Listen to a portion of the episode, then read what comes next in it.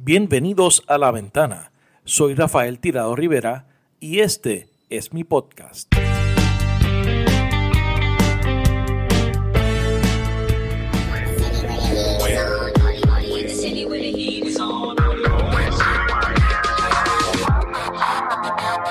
5, the first day of the Bitcoin 2021 conference kicked off today in Wynwood. The conference drawing huge crowd. Well, Shep, you see the crowd behind me. This is certainly one of the largest crowds this building at least has seen since the start of the pandemic. Well, I can tell you that Bitcoin and cryptocurrency mania is raging here in Miami. So the doors are about to open on the largest ever cryptocurrency event the planet has ever seen. El viernes 4 y el sábado 5 de junio de 2021 participé de lo que se promocionó como la conferencia de Bitcoin más grande en la historia en el Mana Winwood Convention Center en Miami. Con la asistencia de más de 15.000 personas, más de mil empresas participando, cientos de exhibidores mostrando sus productos, desde compañías como FTX o Crypto.com hasta Playboy además de la fila de más de dos horas. Okay, I am now standing in a line which is, uh, I, I think, probably the longest line I've ever stood in in my life. And that's just one section of it. It wraps around the building. Los gritos de fuck Elon. Fuck Elon! Fuck Elon!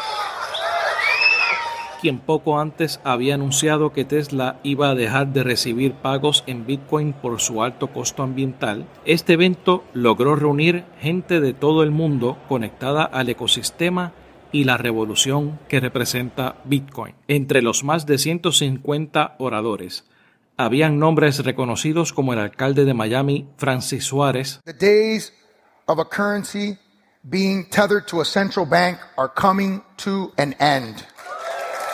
El ex congresista de Texas y varias veces precandidato a la presidencia por el Partido Republicano Ron Paul, what I will be talking about, you know, the title is monetary freedom. Everybody wants monetary freedom, I, I would hope, but you know, I want to clarify that title because uh, some people want free money, and that's different.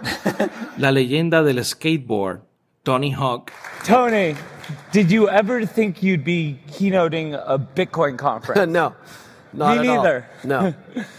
Uh, is that what we're doing? I guess so. el fundador de Twitter, Jack Dorsey, For me, that like Bitcoin changes absolutely everything, and what what I'm drawn to the most about it is the is the ethos, um, is what it represents, is how the the conditions that created it are so rare and so special and so precious, and I don't think there's anything more important in my lifetime. y uno de los que más me llamó la atención, el presidente del Salvador, Nayib Bukele. And so then I got a message on behalf of the president of the country.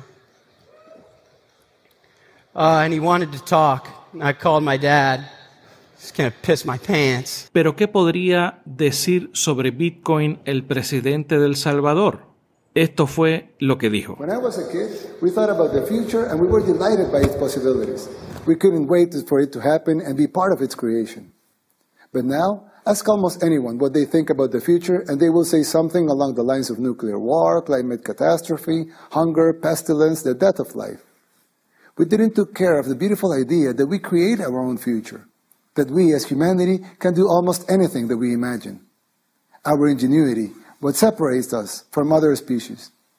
In El Salvador, we are trying to rescue this idea and start the design of a country for the future, using the best ingredients that makes us who we are, while using sensibility to find the best examples of ideas from history and around the world.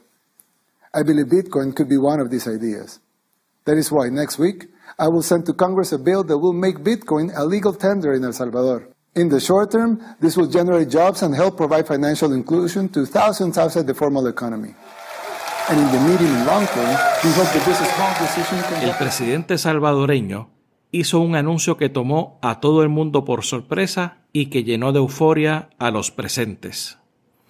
A través de videoconferencia, Bukele anunció que El Salvador sería el primer país en el mundo en adoptar Bitcoin como moneda de curso legal esto como una respuesta al control de los bancos centrales sobre el dinero y como forma de democratizar el acceso a los servicios financieros. De esta manera, Bukele y El Salvador se unían a la revolución de Bitcoin. Bienvenidos a este episodio especial del podcast La Ventana Puerto Rico, el episodio número 43. Esta semana dialogamos con el doctor Oscar Cabrera Melgar, ex presidente del Banco Central de la Reserva de El Salvador y actual presidente de la Fundación para el Desarrollo de Centroamérica. Con el doctor Cabrera conversamos sobre su carrera como economista y académico, sobre el proceso de dolarización de la economía de El Salvador y las repercusiones de la adopción del Bitcoin como moneda de curso legal. El doctor Cabrera es autor de un artículo sobre los riesgos de la introducción del Bitcoin en la economía de El Salvador. Este artículo estará disponible en nuestro canal de Telegram. El enlace está en las notas de este episodio. Bitcoin es la primera y más importante de las criptomonedas disponibles en el mercado. Se estima que este mercado, el valor conjunto de todas las criptomonedas, asciende a cerca de 1.4 trillones de dólares. De estos, al momento de la grabación de este episodio, algunos 609 billones representaban únicamente el valor de Bitcoin en ese mercado. De hecho, el Bitcoin en los pasados meses ha perdido sobre el 50% de su valor. Al momento de la grabación de este episodio, un Bitcoin tiene un valor de 28.455 dólares. En lo personal, he ofrecido servicios a cambio de Bitcoin, he pagado por servicios con Bitcoin y Bitcoin me ha sacado de aprietos, especialmente en Cuba. Pero eso es otra historia. ¿Pero qué es Bitcoin? cuáles son sus riesgos y qué hace esta moneda digital única frente a otras monedas digitales. Para responder a estas y otras preguntas, consultamos con Chuck Bromfield de cypherhype.com. Bitcoin is a peer-to-peer electronic cash system. Bitcoin es un sistema de dinero digital de persona a persona. Es una tecnología revolucionaria que permite enviar pagos en línea directamente de una persona a otra sin pasar por una entidad financiera. Bitcoin tiene un registro público que todos pueden ver y verificar, comúnmente llamado cadena de bloques o blockchain. Este registro es inmutable lo que significa que no se puede cambiar con el tiempo. Bitcoin se creó poco después de la crisis financiera del 2008 para brindar a las personas que habían perdido confianza el control sobre su dinero.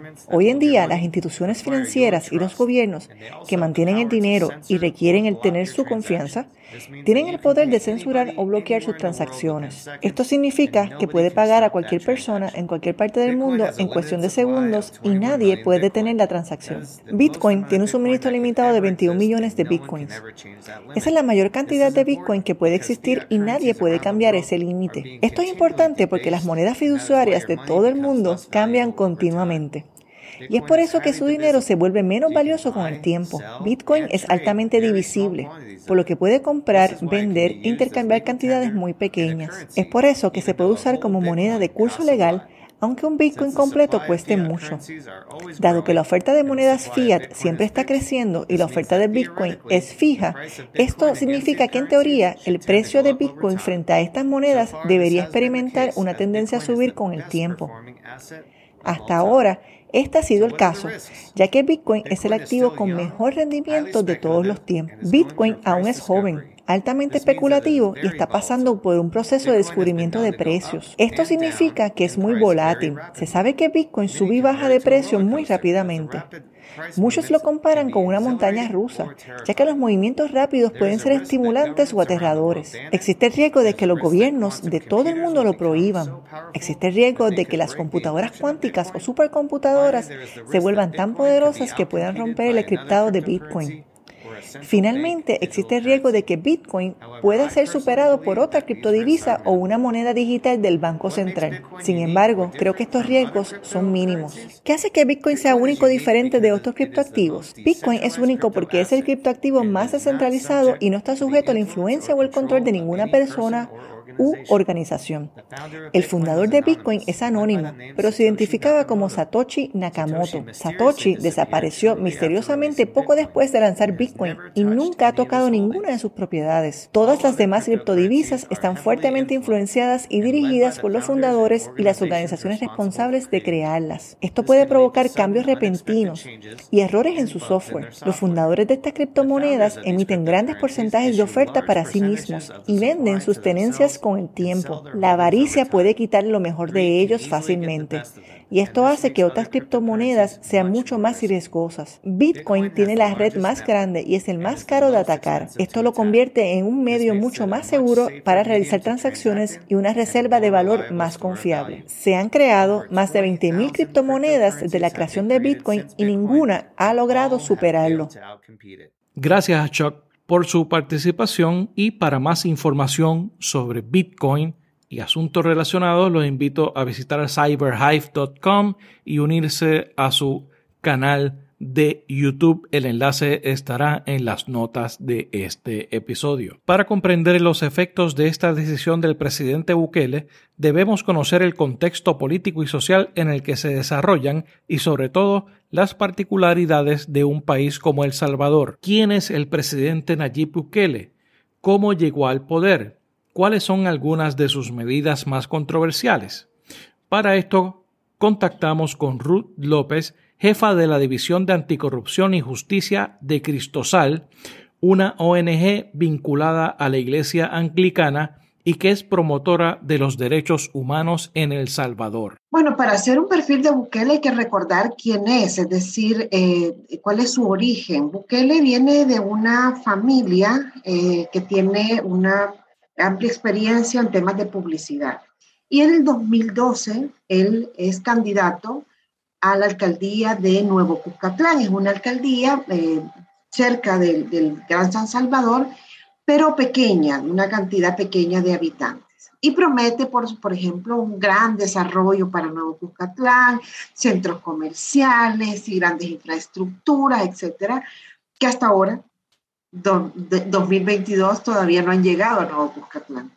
En el 2015 eh, es electo como alcalde de la ciudad de San Salvador, de nuestra capital, y en este caso, en ambos periodos, fue eh, propuesto, porque en, en, El Salvador las candidaturas para los consejos municipales, para las alcaldías, solo pueden ser o podían ser Em, propuestas por partidos políticos. Entonces él como militante de un partido político que surge justamente de, la guerra, después de los acuerdos de paz, aunque el FMLN como movimiento, guerrillero existía desde antes, sí se consolida como eh, partido político después del 92, después de los acuerdos de paz. Y entonces Bukele es propuesto, era promovido justamente por ese, por ese partido político. En el 2017, Bukele renuncia a este partido, aún siendo alcalde de la, de la, de la, de la capital. Eh, habían algunos indicios de que iba a, promover su reelección, etcétera, pero rompe con este partido, el partido lo expulsa a partir de unas agresiones a una concejal, a una miembro del consejo municipal del que él era parte, y eh, se hace todo un proceso de expulsión y bueno, ya después eh, él termina su periodo en alcaldía y decide iniciar una formalización de un nuevo partido político, pero además decide correr por la candidatura de la presidencia de la República por otro partido, porque no le alcanzaban los tiempos para la constitución de un partido y pues utilizar ese partido para poder participar. Entonces inicia eh, su participación ya como candidatura a la presidencia con un partido político que viene de una decisión, de una división con el Partido Arena, que es un partido de derechas en El Salvador, y que fue justamente el partido con el cual, digamos, o, con el representante del partido con el cual se firmó la paz eh, con el FMLN. Entonces es un poco em, em, bastante amplio, digamos, este espectro político en el cual se ha movido Bukele, que viene originalmente propuesto por un partido de izquierda, el FMLN, un ex movimiento guerrillero, y llega hasta la derecha a partir de esta escisión del partido Arena y que surge el partido Gana, y es con este partido con quien corre para la presidencia. Una vez asume la presidencia de la República, y creo que es una etapa importante que hay que, hay que dividir los momentos de Bukele. Bukele candidato fue un candidato eh, muy agresivo en cuanto a la promoción de propuestas que realmente animaron mucho a la ciudadanía. Eh, sobre todo el tema de la lucha contra la corrupción. Pero además ese fue su eje de campaña la corrupción, el agotamiento de los partidos, una crisis además de partidos en El Salvador, porque las personas perdieron la identificación con los partidos a, través, a partir de que los partidos no daban solución a sus problemas, no gestionaban de manera adecuada las, eh, las, eh, los requerimientos de la, de la ciudadanía. La Asamblea Legislativa empieza a poner reparos sobre los préstamos porque una de las políticas de Bukele es el excesivo endeudamiento. El endeudamiento público en El Salvador ha crecido muchísimo y la Asamblea Legislativa en ese periodo, donde no tenía representantes, empieza a poner muchos límites y muchos reparos, a especialmente en préstamos sobre el tema de seguridad. Esto genera una crisis cuando eh, Bukele entra con los militares a la, a la Asamblea Legislativa. De hecho, con Residente tuvo una entrevista eh, y, le justifica, ¿no? Le, dice que realmente era para presionar al gobierno. Esto, déjeme decirle que esto fue retomado incluso por una sentencia de la Sala de lo Constitucional del Salvador, porque esa acción fue declarada inconstitucional posteriormente. Entonces, eh, yo fui demandante en esa, en esa demanda, yo presenté la inconstitucionalidad de la acción y eh, fue declarado inconstitucional primero de mayo asume la Asamblea Legislativa, eh, la nueva Asamblea Legislativa, estamos hablando del 2021, y una de las medidas que ocurre un mes después es que el presidente de la República en una conferencia en Miami anuncia que El Salvador iba a tener como moneda de curso legal. El Esa medida fue muy, muy controversial en El Salvador, es decir, hubo mucho rechazo en su momento porque además esa medida se anuncia un fin de semana pero estamos hablando que tres días después se lleva la iniciativa al, legislativo por parte de la ministra de Economía y en cinco horas fue aprobada. y esto es un tema de mucha trascendencia porque, o sea, hacer de una moneda de curso legal implica que usted puede pagar salarios, implica que toda la deuda, implica que todo crédito, que todo usted puede moverla a través de esa moneda. Eh, una ley muy mala, eh, una ley que establece la obligatoriedad de los ciudadanos salvadoreños de aceptar el Bitcoin. Una cosa es el manejo de Bitcoin y la libertad individual de cada uno de los sujetos, que es uno de los principios precisamente de, la criptomoneda, y otra cosa es hacer de la moneda, eh, de la criptomoneda una moneda de curso legal. A ver, el 70% de la población salvadoreña tiene, vive, no vive del empleo formal, vive del empleo informal. Solo el 30% de la población económicamente activa tiene un empleo formal. Entonces, cuando usted dice, bueno, va a recibir, tiene, está obligado a recibir Bitcoin, y, si con, las variaciones, y, quien conoce el manejo de la criptomoneda, con esa amplia variación que tiene de, valor, eh, usted puede tener hoy, eh, en la mañana, 10 dólares y en la noche puede tener 9.50 o puede tener 9. Y el problema es que en El Salvador el nivel de pobreza es muy alto y por tanto eso, ese dólar de diferencia representa la comida del día de su familia. Entonces en, en agosto se aprueba el FIDE Bitcoin, que es un fideicomiso desde el cual se supone se iba a comprar el Bitcoin por parte del gobierno. Pero además se le iban a dar el equivalente a 30 dólares a cada persona para que pudiera utilizar la plataforma, descargar la aplicación y empezar, ¿verdad? Era educación financiera. Sin embargo, esto no, estos son recursos públicos porque el FIDE Bitcoin es como los impuestos y préstamos que vamos a pagar los salvadoreños con impuestos, ¿no? Y además empiezan a construir cabinas y empiezan a llegar cajeros y etcétera y todo es, era, o sea, ¿de dónde se está sacando o de dónde se está comprando es esto, ¿no? ¿Cuáles son los procesos regulares de compra?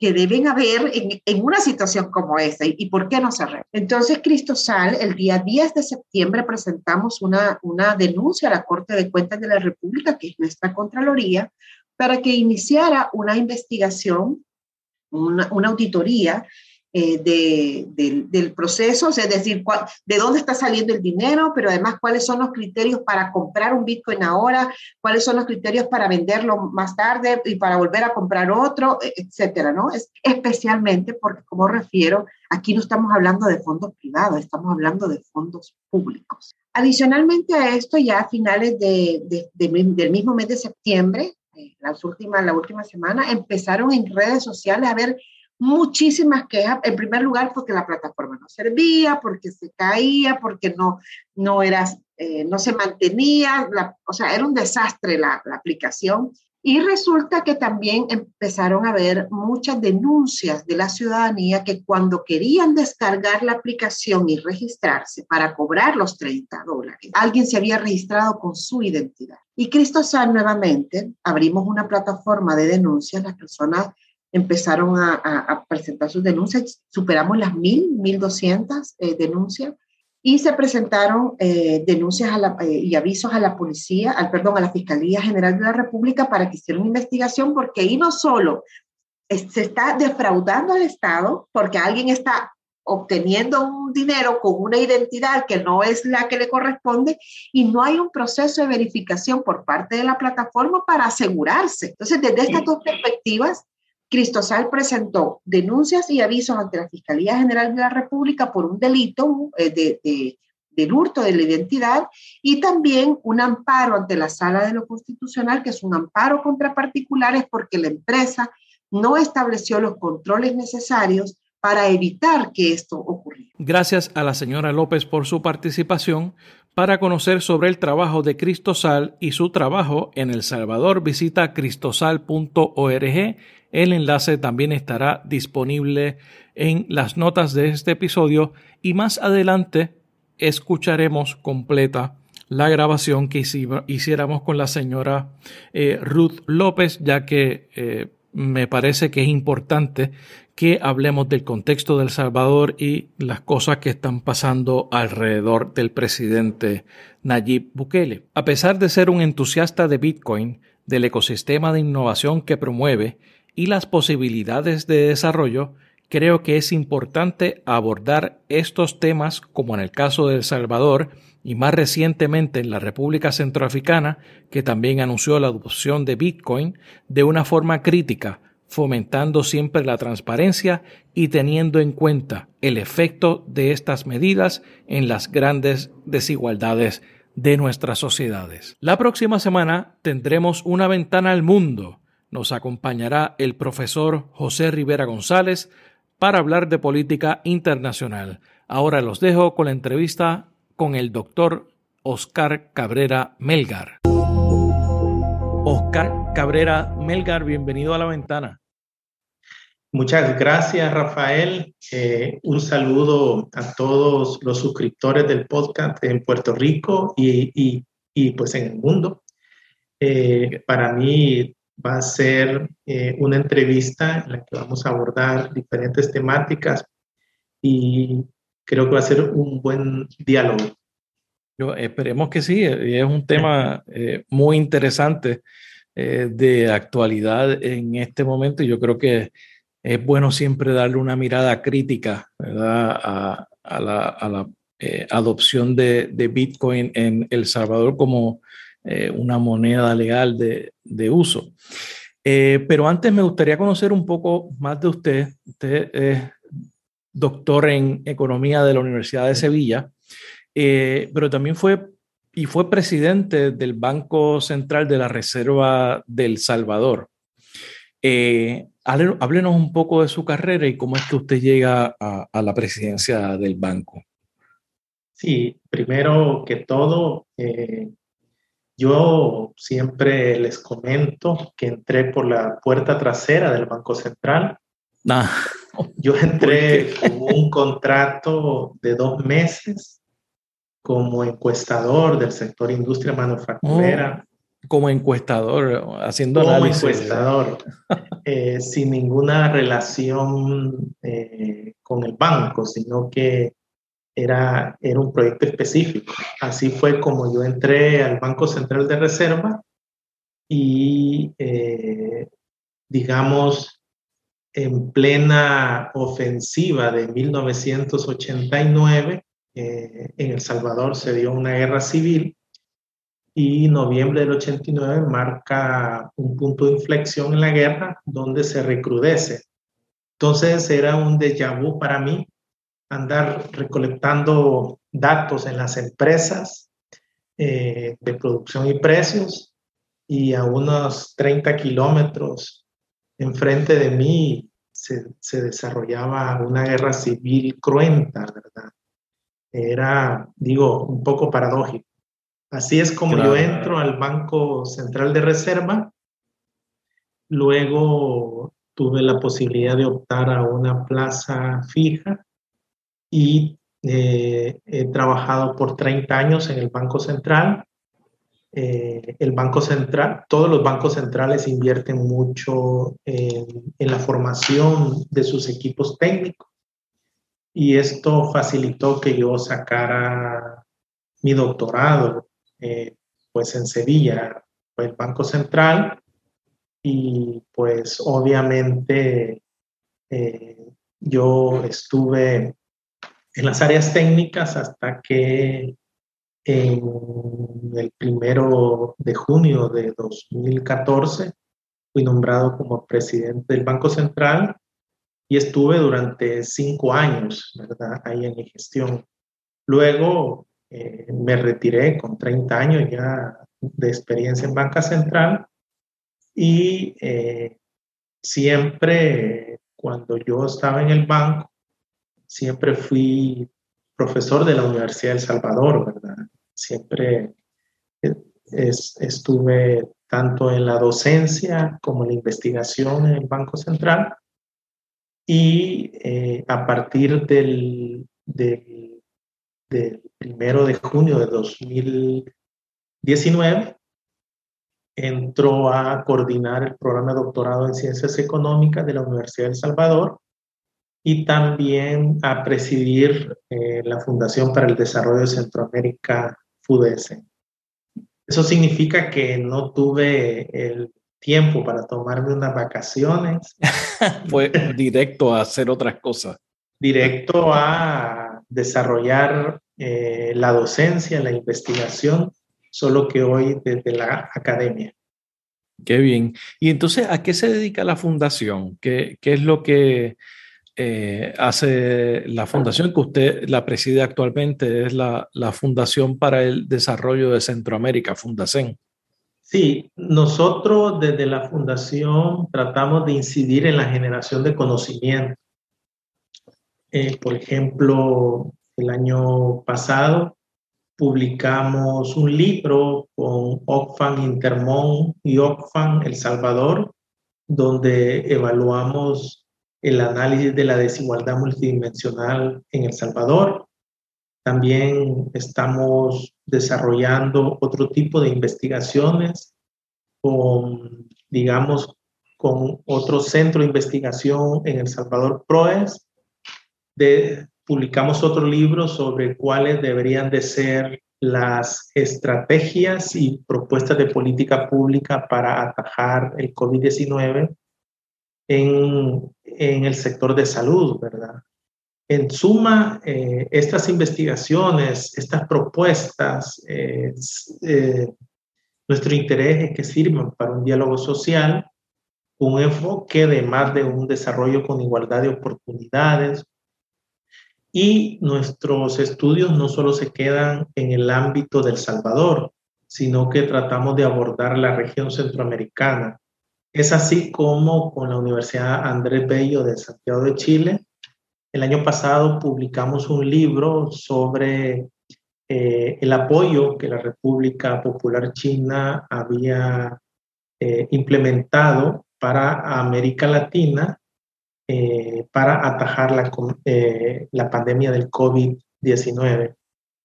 Y este año hemos publicado con la Organización Internacional de Trabajo, pues un libro eh, sobre políticas de transformación productiva y el impacto del COVID en Costa Rica y El Salvador. Y este mes de mayo vamos a lanzar con CEPAL un libro sobre los diferentes modelos de desarrollo implementados en los países de la región centroamericana. Yo tuve el honor de redactar el capítulo dirigido a El Salvador. Ok, eso es que bien interesante. Y me, llamó mucho la, atención eh, el estudio sobre eh, eh, la ayuda de la República Popular China al área de, Centroamérica, porque ciertamente se ha visto en los últimos años una gran penetración de influencia de, China en, la región a través de inversión. Eh, que es, eh, yo creo que un tema que, que hay que seguir este, dialogando y, y, mirando de cara al futuro, ¿verdad? Así es, sí.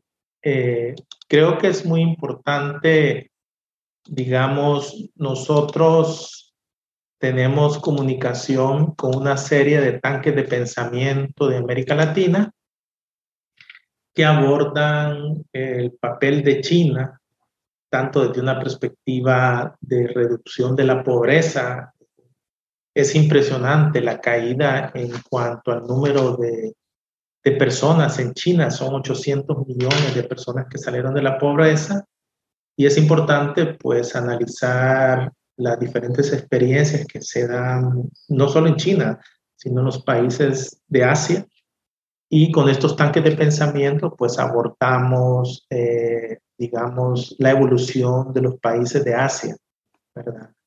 Es así como, eh, digamos, trabajamos este, este libro y obviamente facilita también las relaciones que se dan entre la República Popular China y pues América Latina.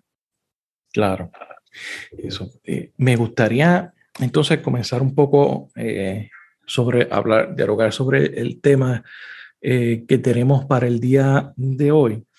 Pero creo que es pertinente ir un poco atrás. En el 2001 la, la economía de El Salvador eh, se dolarizó. ¿Por qué El Salvador decidió asumir el, el dólar y cómo se desarrolló ese proceso, siendo eh, un país eh, soberano eh, y, cómo opera esa, esa dolarización.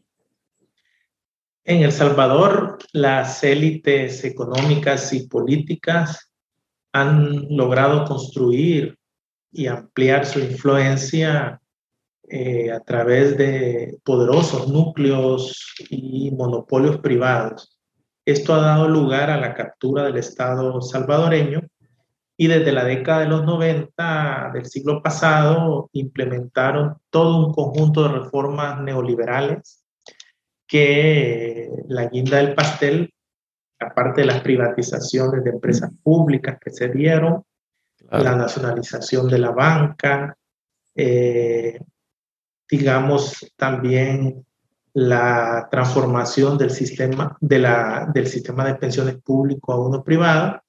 Ese culmen fue la dolarización.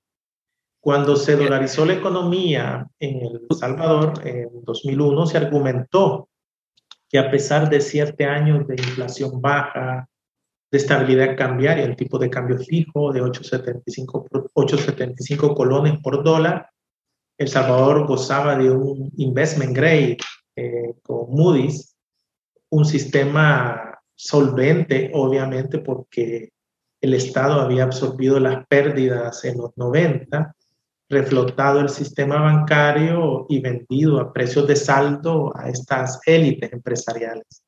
O sea que la, ellos se come, ese proceso neoliberal comenzó un poco al revés, se nacionalizaron los bancos para luego venderlos. Así es. Primero, en la década de los 80 se da un proceso de nacionalización de la banca. Sin embargo, vale la pena mencionar que esos bancos ya estaban quebrados.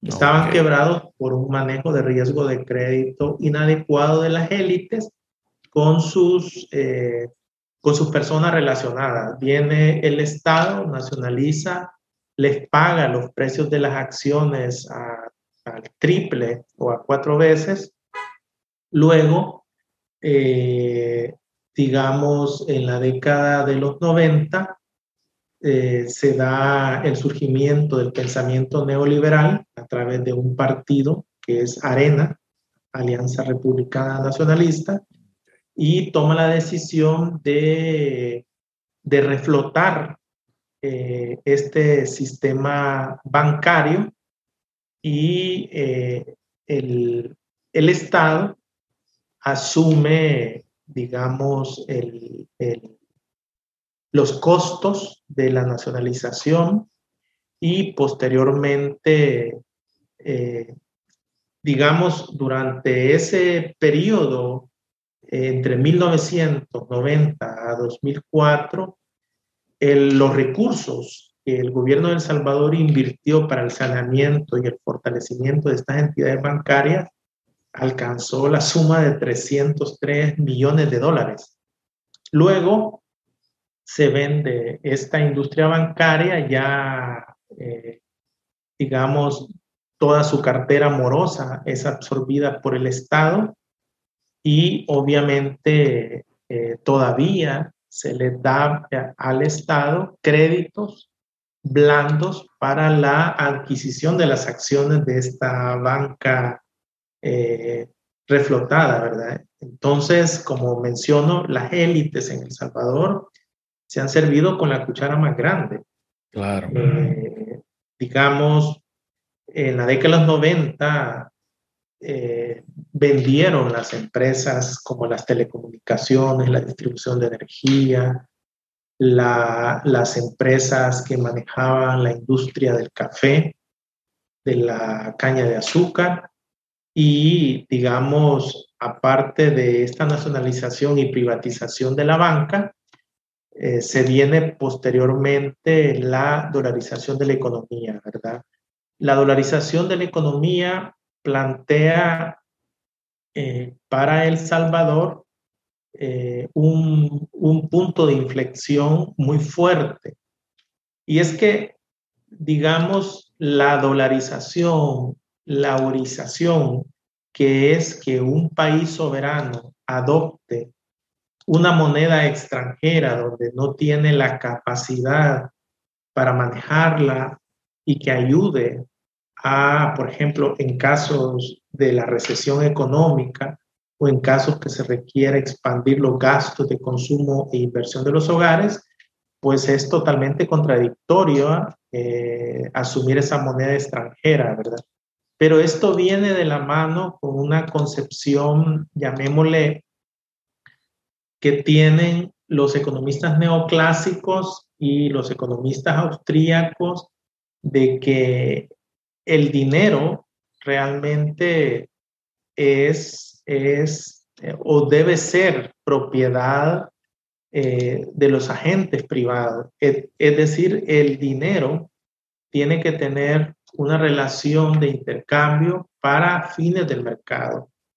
Hay otra concepción y es que el dinero eh, es una criatura eh, del Estado, ¿verdad? Entonces vemos ahí dos concepciones totalmente diferentes del dinero y aquellos que creen que el dinero tiene un respaldo con una mercancía como el oro, como la plata, pues fácilmente tratan de incidir y eliminar las funciones de emitir su moneda propia, obtener una moneda extranjera y esas y esos mismos élites que tienen esa concepción que el dinero es, es, es propiedad del sector privado, pues fácilmente van a abrazar el bitcoinizar una economía, eh, pues en particular, ¿verdad? Creo que eso es muy importante. Si no tenemos claro esas dos concepciones diferentes del dinero, pues es muy difícil poder entender el por qué eh, se dolariza y se bitcoiniza la economía salvadoreña. Ahora, en el caso salvadoreño, esta dolarización eh, no ha tenido los resultados esperados. La dolarización implica una serie de costos para el país que adopta el dólar como moneda de curso legal. ¿Por qué? Porque se amputa la mano derecha, es decir, la política monetaria, crediticia, cambiaria, termina siendo eliminada y, eh, digamos, la emisión del dinero solo queda en manos del sistema bancario. Hay dos formas de emitir dinero en los países. Uno es eh, la emisión por parte del Banco Central con billetes y monedas y otra es la emisión que hacen los bancos a través del crédito y eso se llama dinero bancario. Correcto. En la economía mundial, paradójicamente, por ejemplo, en los Estados Unidos, el agregado monetario M3, eh, llamémosle que un 94% se crea dinero por los bancos y muy poco por los bancos centrales, cuando paradójicamente se critica a los bancos centrales por emitir mucho dinero y crear presiones inflacionistas. Si tenemos claro esto, pues obviamente los impactos en la economía salvadoreña son muy claros porque eh, no consiguieron los resultados esperados. Hay dos economistas, eh, uno es eh, Bielma, que menciona que la dolarización en El Salvador no consiguió estos resultados, dado que no expandió los flujos de comercio que se esperaban, ni se ha incrementado los flujos de inversión extranjera, mucho menos eh, la apertura económica ha sido de las más bajas en la región centroamericana y en países de tamaño poblacional similar. Otro autor, Yeyati, en el 2002, dice que no encuentra un efecto positivo de la dolarización en una mayor integración, en la reducción del costo financiero local o en expandir los canales de crédito. Por el contrario, él encuentra que El Salvador hoy presenta mayor vulnerabilidad ante las crisis internacionales y eh, creo que estos elementos son muy importantes eh, y nos van llevando hacia una conclusión preliminar y es si los estadistas pretenden resolver los problemas estructurales de una economía, por ejemplo la salvadoreña, con una inflación que era relativamente estable, pero con un crecimiento muy bajo de apenas 2.1 en promedio, con niveles de desigualdad y pobreza e, elevados, con una especialización productiva en servicios de bajo valor agregado, con reformas monetarias no se resuelven estos problemas estructurales. El, problema no es monetario. El problema no es de índole monetario. Eh, a pesar que estos analistas crean que adoptar esa moneda iba a ser eh, ceteris paribus desarrollar eh, la economía salvadoreña. Veinte años después, otro estadista cae en esa trampa y toma la decisión bajo los mismos argumentos que planteó el expresidente Francisco Flores previo a la dolarización el presidente Nayib Bukele vuelve a tomar la justificación que El Salvador, los niveles de inclusión financiera son relativamente bajos y que, por otro lado, los costos de transferir remesas familiares desde los Estados Unidos hacia El Salvador son muy elevados y esto es una condición como para eh, poder eh, eh, adoptar el Bitcoin como moneda de curso legal. Las estadísticas en sí de la inclusión financiera en El Salvador son bajas. Por ejemplo, en el año 2017. Estamos hablando de, de acceso a financiamiento, la gente con cuentas de banco. Exacto. el 29% de la población dispone de una cuenta bancaria en el 2017 muy Y si lo separamos por género, eh, el 36% de hombres tienen una cuenta bancaria, pero apenas el 24% de las mujeres. Si lo vemos a nivel del, del 40% más pobre, apenas el 18% de la población tiene acceso a una cuenta bancaria. y el 60% más rico tiene acceso a un 37%. Además, en cuanto a acceso a Internet, solo el 54% de la población eh, tiene pues acceso.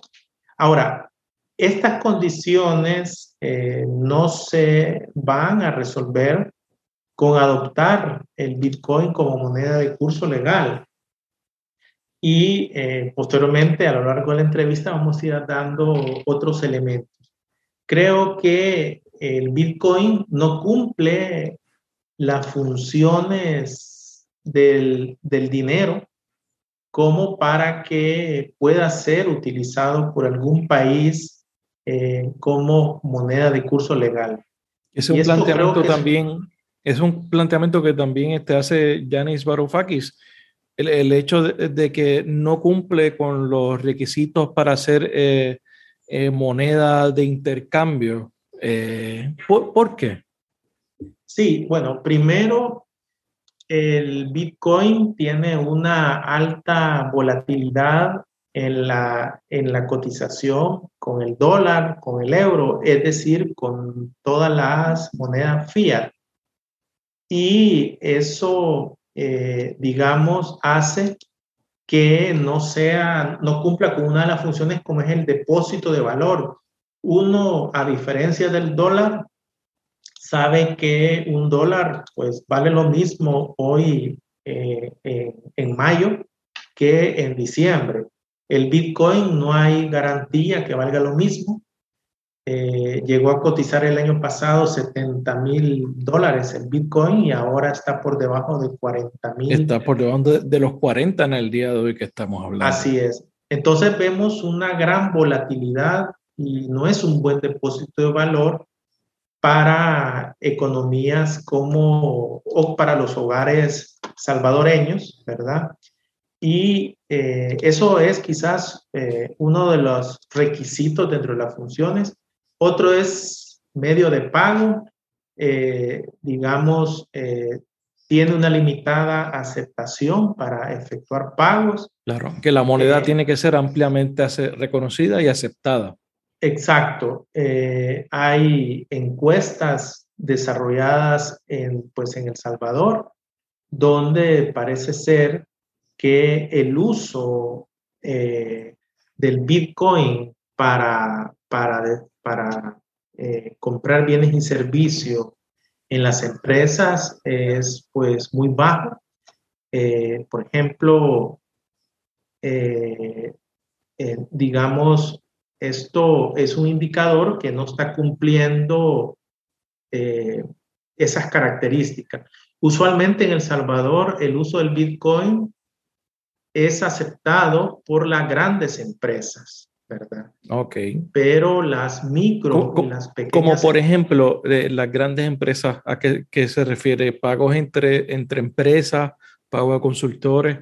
No, aquí es, por ejemplo, yo con mi billetera que se llama en El Salvador Chivo Wallet, puedo comprar bienes y servicios en una, en, en, en una gran empresa, en, por ejemplo, un supermercado, o una empresa de distribución comercial minorista y ellos sí lo aceptan, pero si tú vas al mercado y quieres comprar la compra del, eh, quieres comprar eh, los alimentos del día eh, con el Bitcoin, pues no, no va a ser posible, ¿verdad? ¿Por qué? Porque en los mercados la pobla, eh, digamos, los microempresarios eh, utilizan el dólar eh, pues a nivel efectivo, ¿verdad? Y esto creo que es otra de las grandes restricciones que tiene pues el Bitcoin. En segundo lugar, el, pues el Bitcoin... Porque está atado necesariamente a la capacidad tecnológica de la persona, ¿no? Y su acceso así es. al Internet, ¿no? Eso, su limitada aceptación para efectuar pago, pues restringe su uso como un medio de intercambio. Y otro elemento es que esa emisión descentralizada implica que no hay una entidad que esté respaldando este activo, de modo que su aceptación se basa más en la confianza de los usuarios, ¿verdad? esta, digamos, es un elemento que yo creo que, que ha hecho que el Bitcoin no sea aceptado en su gran mayoría por la población salvadoreña. Hace unos días el National Bureau of Economic Research desarrolló una, pues una encuesta alrededor de 1.800 personas y donde el estudio eh, menciona que, eh, digamos, que en un momento dado el Estado dio una, eh, dio alrededor de 30 dólares a las personas que se suscribieran al archivo wallet y con esos 30 dólares equivalentes en Bitcoin podían hacer compras. Eh, entonces... O sea que, que las personas que adquieran el, el, el chivo tienen, viene ya con 30 dólares equivalentes a Bitcoin, que es en Satoshi. Exacto. Eh, fue una transferencia que hizo el Estado eh, utilizando los recursos del presupuesto que iban destinados al combate de, pues, de la pandemia del COVID-19, al desarrollo de la educación y se reorienta para darle esa transferencia y fortalecer el uso de la, pues, de la billetera Wallet. Ahora bien, eh, esta encuesta del National Bureau plantea que eh, un 20% de los que gastaron el bono siguen usando el chivo, es decir, que el 80% de la población ya no utiliza la billetera, la billetera Chivo Wallet. O, o, sea que lo, lo, al principio lo utilizaron, pero ya no. O sea, no han vuelto no. a adquirir Bitcoin. Y, y, no. y, sí, perdón. No, no, eh, entonces no, no, ellos no han, porque me imagino que tienen el, en la billetera, te da una opción para adquirir más Bitcoin a, a cambio de dólares. Sí. Eh, la... Para poder este, entonces hacer compras si es que se fuera a utilizar. En efecto, la billetera tiene la posibilidad de disponer eh, en dólares o en Bitcoin. Y a través de esta billetera tú puedes eh, comprar bienes y servicios en los centros afiliados, ¿verdad? Sin embargo, dado los niveles eh, de pobreza y de desigualdad de la población, la población salvadoreña que, incorporó su usuario y password en esta billetera, solo utilizó los 30 dólares y posteriormente ya no lo siguieron utilizando. Oh, okay. Y esto es comprensible porque dado que el Bitcoin no cumple las funciones del dinero, sino que es un activo especulativo, los hogares eh, utilizan sus ingresos más que todo para cubrir sus necesidades esenciales. Incluso el Banco Central allá por el 2017 encontró que los hogares salvadoreños eh, en la última semana, eh, para cubrir sus necesidades de gasto, tienen que endeudarse, ya sea con sus familiares o a través de, de créditos informales. De, de prestamistas. Eh, con prestamistas, con la, usureros que le llamamos. Claro, que prestan este cierta cantidad por grande, a cambio de grandes intereses que son básicamente impagables y eso crea también un ciclo ¿no? de, de, dependencia. Eh, uno, un, yo creo que uno de los grandes retos que tiene Bitcoin es precisamente su diseño. Uno, uno piensa que Bitcoin es un asset que es infinito, pero tiene unas limitaciones eh, en términos eh, de su tope eh, de, de, de, disponibilidad en cierto eh, tiempo, también limitaciones en términos de la cantidad de transacciones que se pueden eh, hacer por minuto, que todavía no, no llega al nivel de, por ejemplo, de hacer una transacción con Visa. Eh, Y entonces, otra cosa que, que se puede eh, analizar es el hecho también de que la gran mayoría de las personas que tienen hoy Bitcoin eh, en sus carteras, en su, en su wallet, no los utilizan, los lo, atesoran o los o lo guardan. ¿Qué, qué efecto? O sea, la, economía de, de, El Salvador podría eh, sostenerse con ese, con ese sistema eh, de pago. ¿Es posible? Sí, primero que todo es importante que el nivel de la transparencia en la información desde la implementación del Bitcoin, el diseño de la aplicación y la compra de Bitcoins es, es nula. Y esto ha dado lugar a que poco a poco los medios de comunicación hayan ido desvelando el funcionamiento de esta billetera. Primero que todo, uno tiene la percepción que previa a la implementación del archivo wallet, los bitcoins iban a ser propiedad de la población salvadoreña. Y en el archivo wallet, eh, yo iba a ser tenedor de una fracción de bitcoins, por claro. ejemplo. En la realidad no ha sido así. La tenencia de los bitcoins eh, la tiene el Estado. Y en la billetera Chivo Wallet lo que tú tienes son stablecoins. Es decir, probablemente tienes una empresa que, que te está, le está suministrando al gobierno de El Salvador los servicios de esos stablecoins. Desconocemos qué empresa es, eh, dado que no hay información.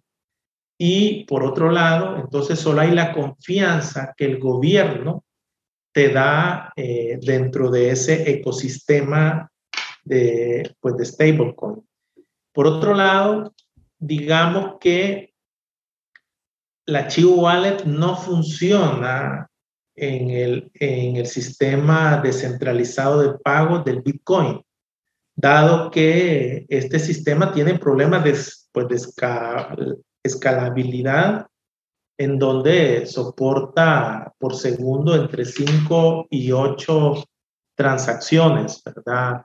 Eh, tú ponías un ejemplo, mientras que la red Visa está manejando, eh, digamos, aproximadamente 56 mil transacciones por segundo. Por segundo.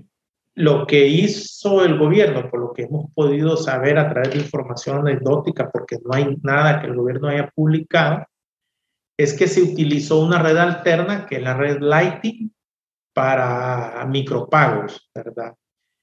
Pero eh, digamos que eh, estas son las características con las que la población salvadoreña ha, ha venido funcionando dentro de esta red eh, digamos, Lightning. Por lo tanto, eh, eh, digamos,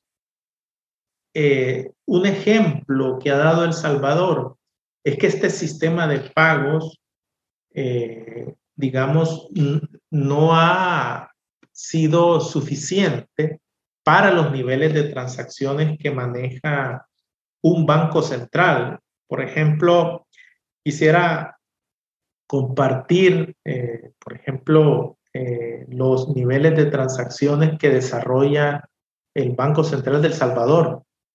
El Salvador desarrolla 261 millones de transacciones diarias en lo que son cheques pagados, eh, transferencias por banca electrónica, por kioscos, por ACH. Y esto es casi imposible que el sistema actual con el que funciona el archivo wallet pueda manejar ese nivel de transacciones o ese nivel de escalabilidad para eh, poder sustituir al dólar como moneda de, pues, de medio de pago. ¿verdad? Estas son las características con las que la población salvadoreña se ha tenido que enfrentar. ¿verdad? Y eh, ¿qué, ¿qué, representa, o que pues, esto empezó en, en, en, septiembre, ¿no? eh, fue que comenzó el, ese, ese, este proceso o se comenzó a implementar la, la, legislación. Eh, pero, ¿qué se espera? Eh, ¿Qué impacto puede tener eh, en términos fiscales? Ya que eh, para el gobierno ¿verdad? De, de El Salvador, ya que eh, muchas, muchas veces es muy difícil de, bueno, se, supone que las transacciones son verificables entre sí, pero no necesariamente hay un récord de la transacción para, por ejemplo, en términos de, pago de contribuciones. Eh, esto ayuda a la, esto ayudaría a la evasión fiscal, lavado de dinero, según, se, según lo, lo, lo, que la visión de, de lo que usted plantea. Sí, primero yo quisiera mencionar cuáles han sido los costos fiscales de la implementación. Okay del uso del Bitcoin como Eso legal por ejemplo, eh, se reorientaron recursos del presupuesto del año 2021 en el equivalente a 203 millones de dólares, de los cuales se utilizaron 150 millones para el funcionamiento de un fideicomiso con el que se operativizó la circulación de la moneda Bitcoin o de la moneda Tether o stablecoin. Otro proyecto que ellos le llamaron Crypto Friendly por casi 23 millones y el bono Bitcoin que inicialmente el Estado o el gobierno de El Salvador tenía destinado 30 millones, pero información de otros economistas sostienen que esto se ha elevado, dado que fueron 2.2 millones de salvadoreños que bajaron la billetera a Chivo Wallet y obtuvieron los 30 dólares. Frente a, ciento, a, a 1801 tokens eh, que ha comprado el gobierno de El Salvador, y esto lo hemos sabido a través de la cuenta de Twitter del presidente de la República. Esto es aproximadamente 85 millones. Dentro de la dentro del marco legal. Eso fue la, la, com la compra que se hizo, eh, que él lo anunció cuando bajó el precio. Correcto. Sí, pero en sí. total eh, el, el, Estado salvadoreño ha destinado 85 millones para comprar Bitcoin. ¿verdad? 85 eh, millones. 85 millones. Y eh, bueno, eso tiene notables consecuencias en una economía que en el 2020 tuvo un déficit fiscal de menos 10.1% del PIB. Wow. Y eh, en el 2021 fue casi menos 6%. Y se espera que este año los niveles de déficit fiscal sean cercanos al año anterior, con un nivel de deuda eh, pública que puede rozar el 96% del Producto Interno Bruto. Ponte a pensar lo que significa para una economía dolarizada eh, estos niveles de deuda. Eh, es quizás El Salvador se asemeja en la parte monetaria al caso de Puerto Rico. Mm, correcto. Donde, donde utiliza el dólar como moneda de curso legal, pero si no me equivoco, todavía es un Estado libre asociado. No goza mm. de todas las ventajas que probablemente tiene un estado como California dentro de los Estados Unidos. Eso hace que el espacio fiscal para, para prevenir una crisis eh, sea casi imposible actualmente. Y si a eso tú le sumas que el, eh, que el gobierno de El Salvador a través de la Asamblea eh, aprobó un artículo donde se puede pagar los impuestos con Bitcoin, eso va a generar una alta volatilidad y va a ser muy difícil predecir los ingresos tributarios eh, en la medida que se utilice el Bitcoin como moneda de curso legal, ¿verdad? Que como dijimos, en este momento eh, no se utiliza eh, mucho pero a futuro, si continúa este marco legal de carácter obligatorio, Ya el Fondo Monetario en su artículo cuarto del año, eh, de este año mencionó la necesidad que se derogue este marco legal o por lo menos se deje de carácter opcional. Muchos bitcoiners libertarios que creen en que, en que los criptoactivos van a venir a solucionar la impresión que hacen eh, los bancos centrales y que genera inflación, sí lo ven con mucha preocupación, porque en El Salvador el uso del Bitcoin fue de, naturaleza obligatoria. Y por otro lado, el hecho de que la población salvadoreña no, no sea propietaria de los Bitcoin, sino que sea el Estado salvadoreño el que los tenga probablemente en una billetera fría eh, con una empresa internacional, pues eso genera muchas dudas acerca del futuro del Bitcoin en El Salvador. Claro, y, por eso, y, y, cómo, y a través de esta, de esta empresa, que no sabemos qué empresa es, es que eh, el gobierno adquiere los bitcoins.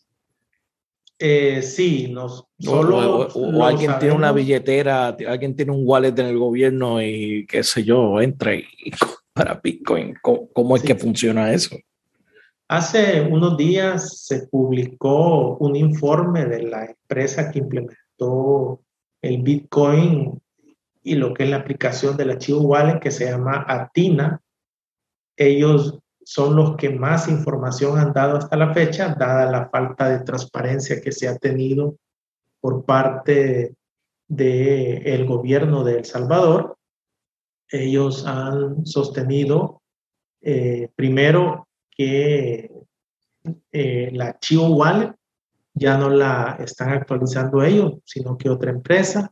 También son ellos los que mencionaron que en el ecosistema del Chivo Wallet se maneja un stablecoin y resulta paradójico que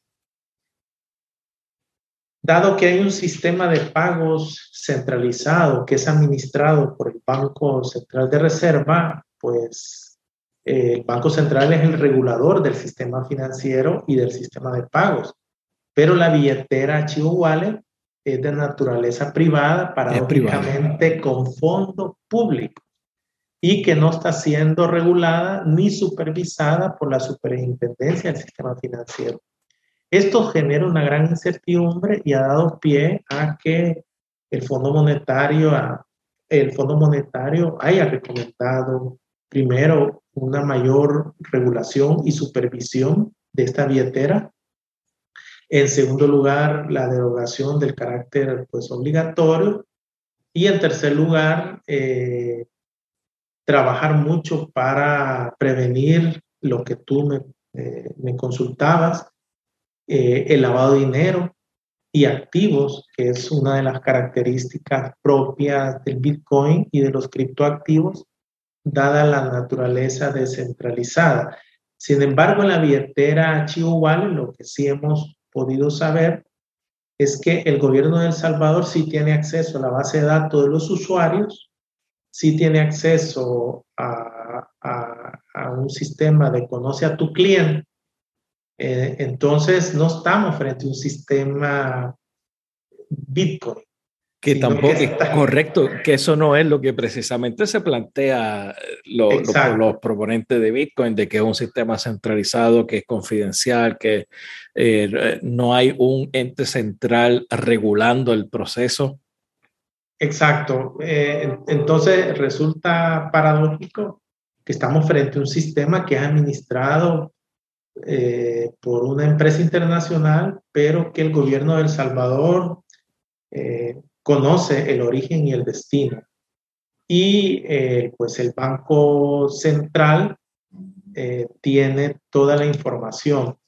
Otra característica es que, eh, digamos, el uso que se le ha dado a, a por ejemplo, se, se, nos vendió el Bitcoin con la posibilidad que los salvadoreños que viven en los Estados Unidos lo utilizaran eh, para el envío de las remesas familiares y así facilitar eh, las transferencias para que Eso, las comisiones... eliminar el intermediario y los costos, ¿no?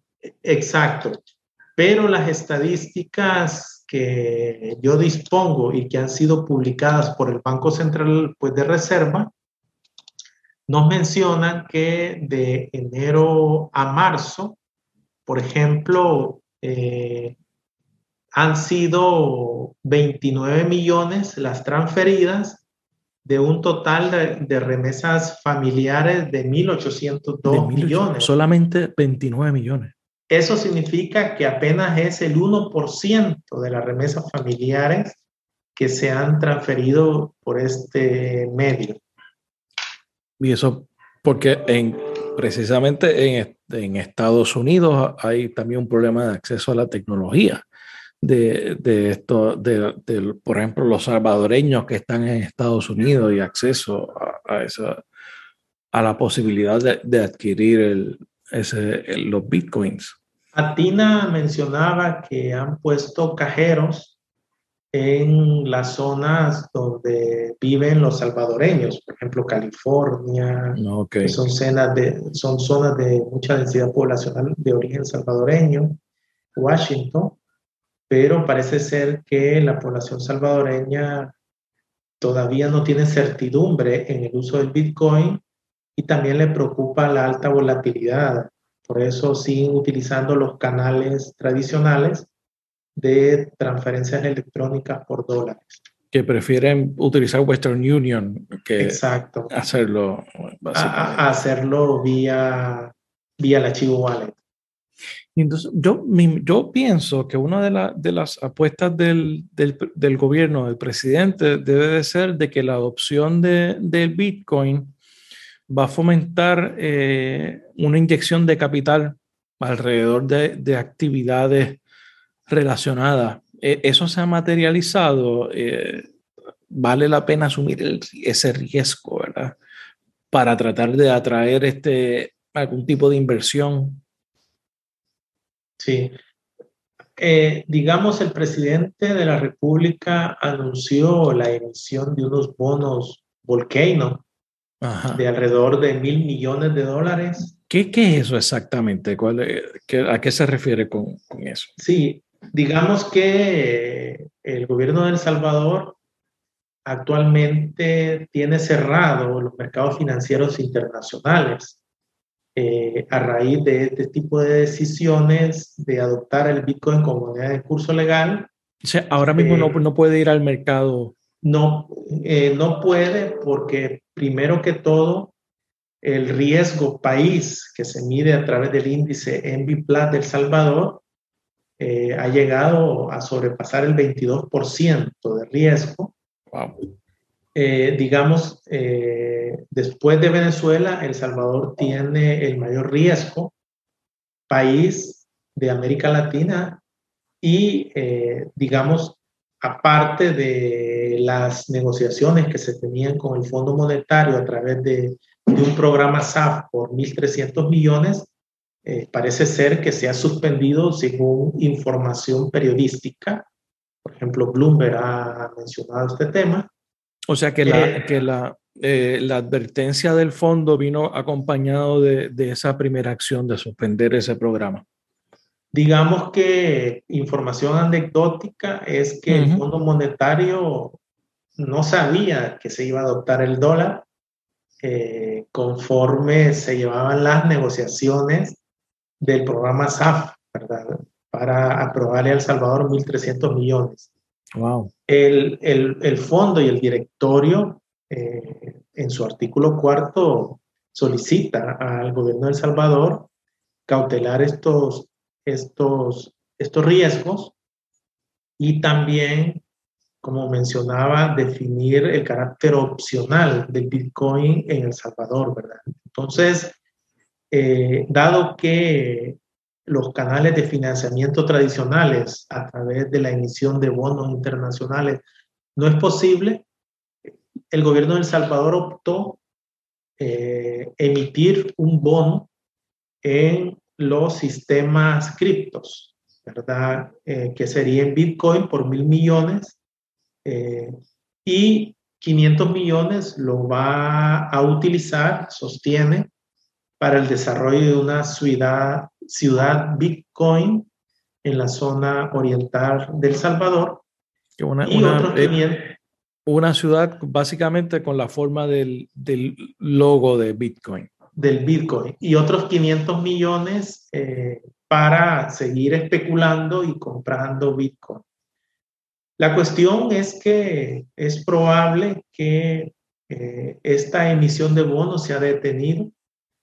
Últimamente la información eh, a la que hemos tenido acceso es que no, no se ha sucedido esta emisión de Bitcoin a través del bono Volcane.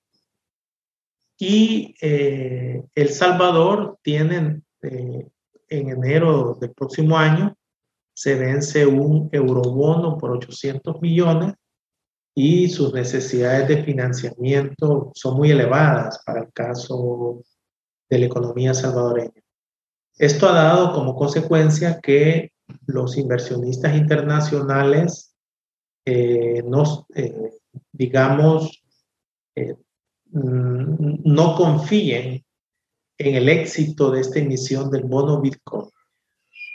Eh, el gobierno ha anunciado que han venido inversionistas cripto a adquirir eh, bienes y raíces de El Salvador y a desarrollar, eh, digamos, proyectos residenciales. Esto pone en cuestión el incremento en el precio eh, de la tierra y de las viviendas en El Salvador, lo que esto puede generar, pues obviamente a futuro, que la población salvadoreña pues tenga grandes dificultades con los niveles de ingresos y un salario mínimo Claro. de alrededor de 350 dólares, sea incapaz de poder adquirir su propia vivienda.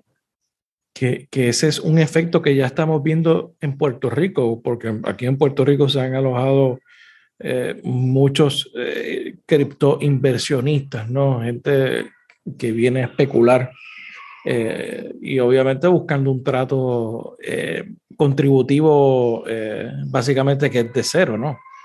Sí, y ese es ese otro elemento, eh, Rafael, muy importante cuando hablábamos de los impactos fiscales. Eh, por ejemplo, el Bitcoin no tiene impuestos en El Salvador. Segundo, a los inversionistas eh, de criptos se les, se les puede dar lugar a la residencia salvadoreña con un pequeño monto de inversión y están exentos de impuestos, ¿verdad? Entonces, esto viene a afectar aún más la carga tributaria y paradójicamente son los hogares salvadoreños y las empresas salvadoreñas sobre las que está ca- recayendo el costo de la recaudación, mientras que los inversionistas internacionales eh, no tributan. Entonces, la política fiscal no está cumpliendo con uno de los objetivos, es de generar equidad. Estamos, eh, digamos, casi en el lejano oeste, donde las decisiones de producción y de inversión están en función de los inversionistas internacionales. Sí, eh, eh, otra etapa de- del capitalismo salvaje. Exacto. A, a través de, de la criptomoneda y, y de este tipo de inversión. Ahora, ¿qué se debería de hacer, eh, digamos, en los países de América Latina y específicamente en los países que utilizan el dólar como moneda de curso legal? Es dar un golpe de timón y favorecer que los bancos centrales emitan su propia moneda y favorecer también eh, que se emitan dinero eh, eh, público de carácter electrónico. Esto, ¿Usted cree que El Salvador debe de abandonar la política de dolarización de su economía y regresar a acuñar su propia moneda? Sí. E insertarse también, obviamente, en, en, el- en términos de, de criptodivisa ya respaldada por el por el Banco Central. Por el Banco Así Central. es. Esto es parte de las recomendaciones que yo hice en un estudio en la cual eh, el camino, si nosotros queremos tener una política o un conjunto de políticas de demanda, como es política monetaria, crediticia y cambiaria, se le debe de restablecer las funciones al Banco Central de El Salvador de emitir nuestra propia moneda y de emitir una moneda electrónica. Por otro lado, eh, facilitar a que los bancos públicos que actualmente emiten el 11% del M3 del, eh, se desarrollen más a través del crédito bancario, democratizar los sistemas de pago. Actualmente la mayoría de subsistemas que administra el Banco Central son propiedad de los bancos. Eh, y esto ayudaría a reducir los costos de transacción para los hogares y las empresas. Para poner un ejemplo, eh, un salvadoreño que tiene una tarjeta de crédito está pagando el 3.65% del valor de una transacción al banco que le ha emitido el plástico. Si tú vas a un post, compras un bien o un servicio, eh, el, el, banco que tiene la red de comercios afiliados se está quedando con el 4.95 del valor de la transacción. Es decir, casi eh, el 10% del valor de la transacción claro. queda en poder de los bancos en El Salvador. Esto, pues, obviamente también genera un efecto inflacionario. ¿Por qué?